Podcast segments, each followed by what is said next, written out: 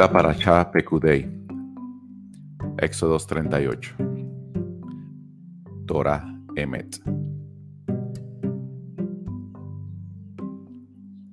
38.1. Este es el recuento de los, materiales empleados para la construcción del Mishkan, el Mishkan del testimonio. De acuerdo a la cuenta realizada por orden de Moche, los levitas hicieron el recuento bajo la dirección de Itamar, hijo del sacerdote de Aarón. Exalel, hijo de Uri, hijo de Hur, de la tribu de Yehudá, hizo todo lo que Hashem le había ordenado a Moche, y con él Oliaf, hijo de Hasamá, de la tribu de Dan, artesano, diseñador textil y bordador en lana turquesa, lana púrpura, lana roja e hilo de lino. Todo el empleado en la reconstrucción de la obra proveniente de donaciones fue de 29 kikar y 730 shekel. El shekel es el patrón de medida para todos los efectos. Cerramos paréntesis del santuario. Recuento de la plata. La plata del censo de la comunidad fue de 100 kikar y 1775 shekel. El shekel del santuario. Un beca, que es la mitad de un shekel. El shekel es la unidad monetaria del santuario. Cada uno de los 603.550 hombres mayores de 20 años incluidos en el censo debían entregar la moneda de medio shekel. Cerramos paréntesis. Con los 100 kikar de plata se fundieron las bases del santuario y las bases de las cortinas divisorias. Con 100 kikar se hicieron 100 bases un kikar por cada base, y con los 1775 shekel hizo ganchos para los pilares, revistió sus cabezales y les hizo cintas alrededor. La donación de cobre fue de 70 kikar y 2.400 shekels. Con eso hizo las bases para la entrada de la tienda del encuentro, el altar de cobre y las rejillas de cobre que tenía en todos los accesorios del altar, las bases del patio alrededor, las bases de la entrada del patio, todas las estacas del tabernáculo y todas las estacas del patio alrededor. Capítulo 39. Embalaje para envolver los elementos del santuario durante la travesía y las vestimentas de los sacerdotes. Versículo 1. Con la lana turquesa, lana púrpura y lana roja hicieron los paños al servicio del santuario Asimismo hicieron las vestimentas sagradas de Aarón, tal como Hashem le ordenara a Moche. El éfod lo hizo de oro, lana turquesa, lana púrpura, lana roja e hilo de lino. Laminaron los lingotes de oro y los cortaron en filamentos para entretejerlos con la lana turquesa, la lana púrpura, la lana roja y el lino. Trabajo de tejedor experto y el yeshef que llevaba sobre el y, y, que enaltecía la figura del sacerdote era de la, una pieza y estaba hecho de igual manera de oro, lana turquesa, lana púrpura, lana roja e hilo de lino, tal como Hashem le ordenara a Moche.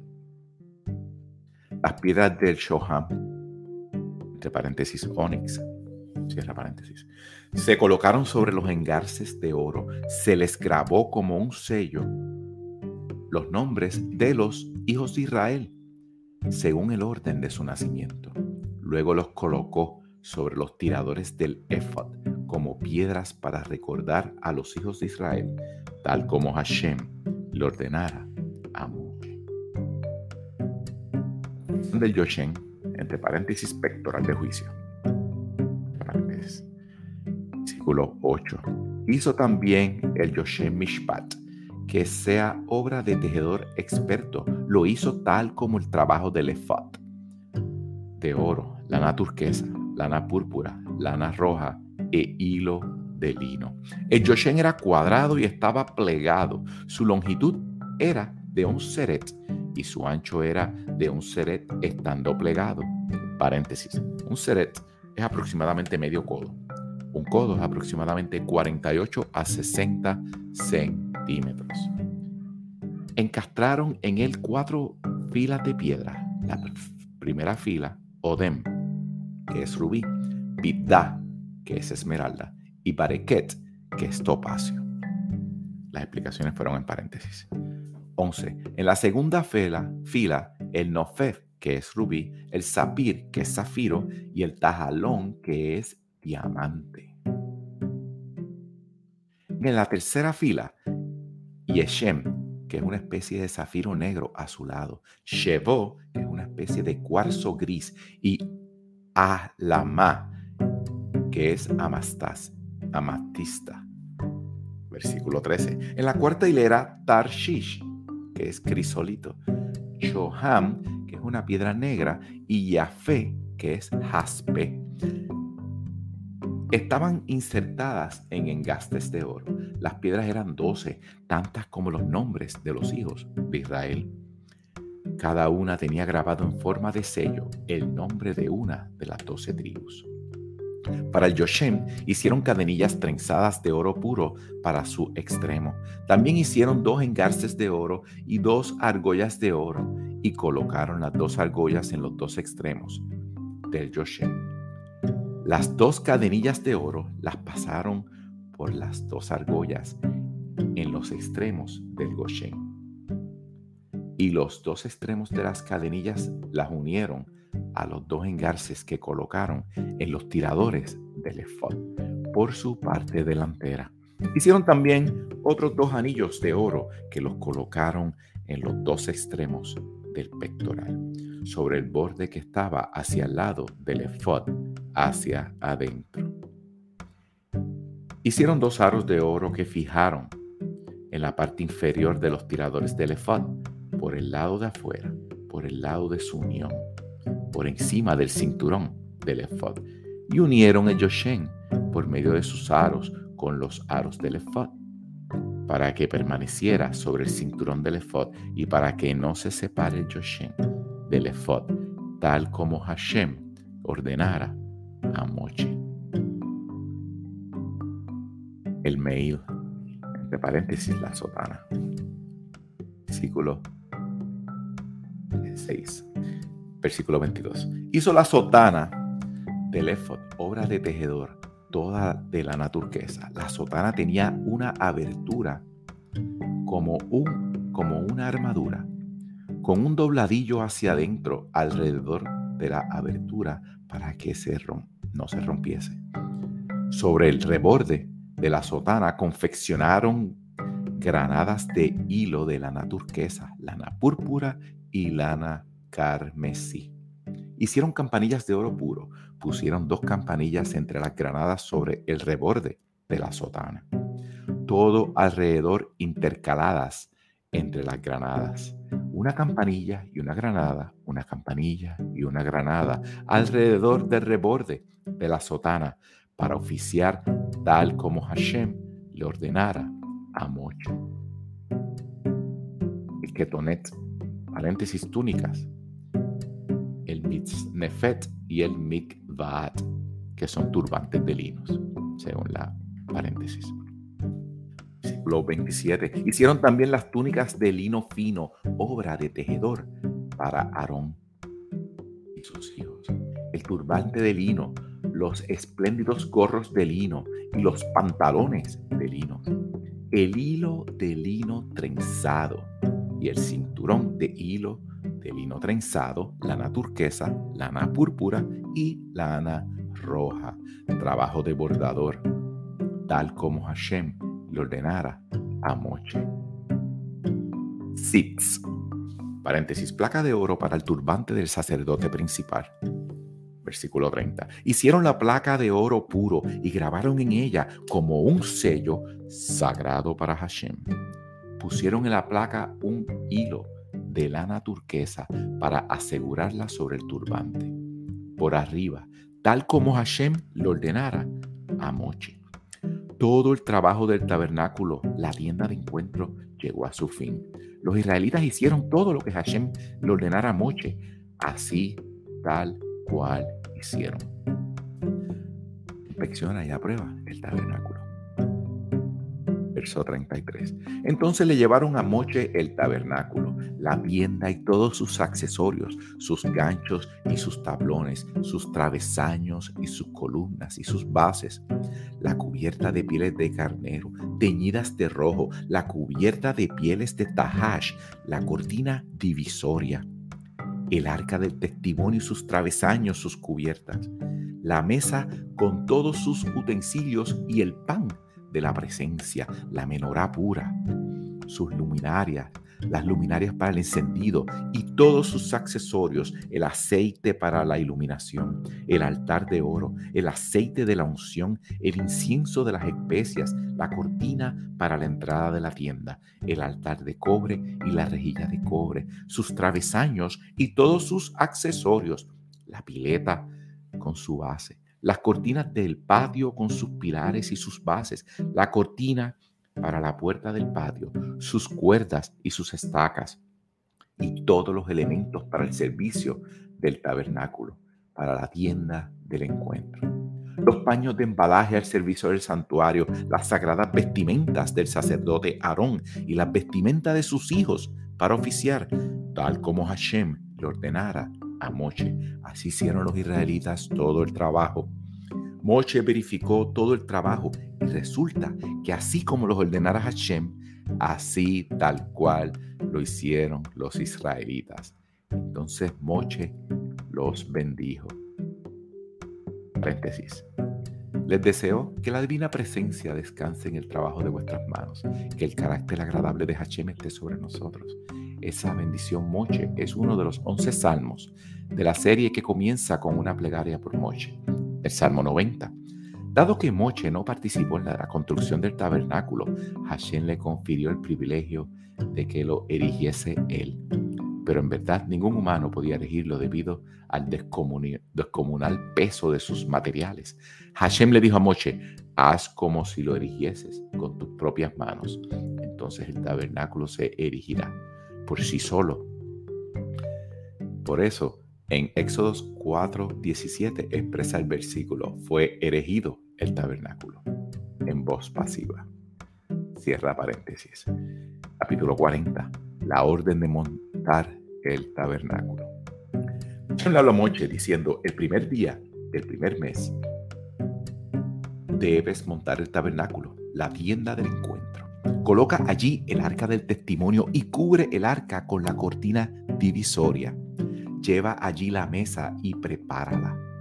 Lleva también allí la menorá y enciende sus luminarias. Coloca el altar de oro para incienso frente al arca del testimonio y emplaza la cortina de la entrada del tabernáculo coloca el altar de los sacrificios delante de la entrada del Mishkan, de la tienda del encuentro. Coloca la pileta entre la tienda de reunión y el altar y llénala de agua. Instala el patio alrededor y coloca la cortina a la entrada del patio. Toma luego el aceite de la unción y derrámalo sobre el tabernáculo y todo lo que hay en él conságralo con todos sus accesorios y será sagrado. Derrama también sobre el altar de los sacrificios con todos sus accesorios. Santifica el altar y el altar será sumamente sagrado. Paréntesis, Éxodos 29, 37. Cierra paréntesis. Derrama sobre la pileta y su base y santifícala. santifícala. Acerca a Aarón y a sus hijos al patio de la tienda del encuentro y sumérgelos en agua. Paréntesis, o sea, en el mikveh, fuente de agua natural, según Éxodos 19, 11. Cierra paréntesis. Luego viste a Aarón con las vestimentas sagradas y úngelo, conságralo como sacerdote para mí. Acerca a sus hijos y vístelos con las túnicas. Úngelo tal como ungiste a su padre para que oficien para mí. Así debe ser que su consagración sea para un sacerdocio eterno en todas las generaciones. Moche hizo todo cual, Moche hizo todo tal cual le ordenara Hashem. Así él hizo. Erigiendo el tabernáculo. 17. Resulta que el primer día del mes, al comienzo del segundo año, fue erigido el tabernáculo. Moche erigió el tabernáculo, colocó sus bases, puso sus tablones, insertó sus travesaños y levantó sus pilares. Extendió la tienda sobre el tabernáculo y puso la cubierta de la tienda por encima de ella, tal como Hashem le ordenara a Moche. Luego tomó y ubicó el testimonio dentro del arca. Insertó los travesaños en el arca y colocó la cubierta sobre el arca por la parte superior. Luego llevó el arca adentro del tabernáculo y emplazó la cortina divisoria, cubriendo así el arca del testimonio, tal como Hashem le ordenara a Moche. Puso la mesa dentro de la tienda de encuentro en el lado norte del tabernáculo, fuera de la cortina divisoria, y acomodó sobre ella los panes ante Hashem, tal como Hashem le ordenara a Moche. Encendido de la menora. Luego ubicó la menora dentro de la tienda de encuentro frente a la mesa hacia el lado sur del tabernáculo y encendió las luminarias ante Hashem, tal como Hashem le ordenara a Moche.